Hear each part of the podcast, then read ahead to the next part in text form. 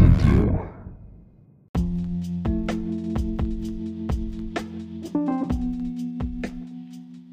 Uh, amo la intro nueva. Bienvenidos a otro nuevo episodio de Mind, Music and You. Hoy les voy a hablar, bueno, sobre lo que hablé ayer, pero es cómo poner tu emoción en la música, tus sentimientos. No sé si les ha pasado, a lo mejor no, o puede que sí, una canción, conectan con la canción demasiado que, que hasta lloren.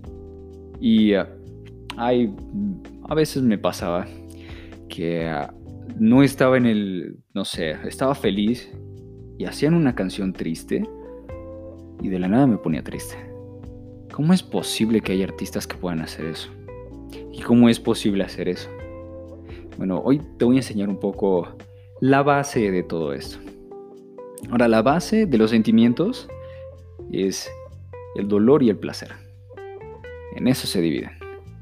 Ahora, mi objetivo aquí no es que escribas una canción súper superficial, no alcohol, drogas, mujeres, no. Lo que quiero que hagas y que he hecho, y te lo digo aquí, pongo un paréntesis, le he enseñado mi música a varias personas y he cambiado la forma en la que piensan y uh, bueno, no quiero presumir, quiero que escuches cuando salga mi nuevo sencillo y eh, me digas qué piensas.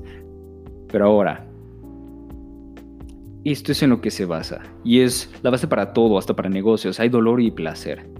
El dolor mueve a la gente. Y, eh, perdón, pensé que había una araña ahí. Es una mancha.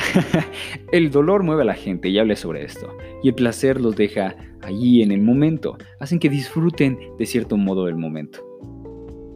Y el dolor te hace pensar, te hace mover. Entonces, si quieres escribir una canción con respecto a estos dos, en el placer lo que tienes que hacer es englobar todo lo que es el placer y ser lo más específico posible hablando sobre esa canción o escribiendo esa canción.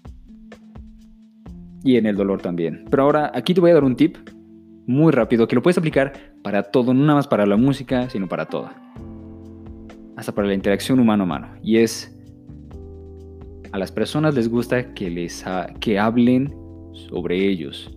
No les gusta que hables sobre ti mismo. Sí, somos egoístas, muy egocéntricos. Nos encanta que hablen de nosotros. Pero hay poca gente que se dedica a hablar de los demás y apreciar el trabajo de los demás o la vida de los demás o lo que pasa en los demás. Entonces, aquí te doy esto. Escribe música como si estuvieras en los zapatos de la otra persona. Ahora, con esto no me refiero a que escribas tú, tú, tú, y, o yo, yo, yo, mi nombre es. No, solo haz lo posible por ser lo más específico en esos sentimientos que engloban a la situación. Y eso va a ser a la canción adictiva, la letra adictiva los sonidos y la composición, puedes utilizar matices, subir, bajar volúmenes, poner. Eso ya es más técnico, yo no voy a lo técnico, yo voy a lo emocional. Para hacer que la gente se quede mm, como enviciada con tu música, que no entienda el por qué se sienten tan bien o tan mal escuchando tu música, así como me pasa con Billie Eilish. voy a ser honesto. Pero ¿cómo puedes hacer ese tipo de cosas basándote en estos dos? Y es todo. Y poniéndote en, los zapatos de los demás. Porque si te das cuenta, todo el mundo habla sobre yo voy con esa chica. Yo, yo, yo. Y claro, si la cantas tú es como si tú estuvieras en ese momento. Pero es súper superficial.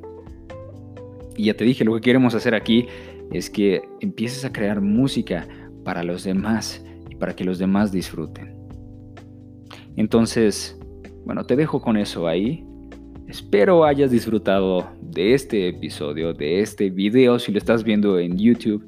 Ya sabes, suscribirte, seguirme aquí en, Spotify para que sepas cada que subo un podcast o un video en YouTube, también dale a la campanita. Así que sin más ni menos, te deseo éxito y bueno, que tengas un excelente día.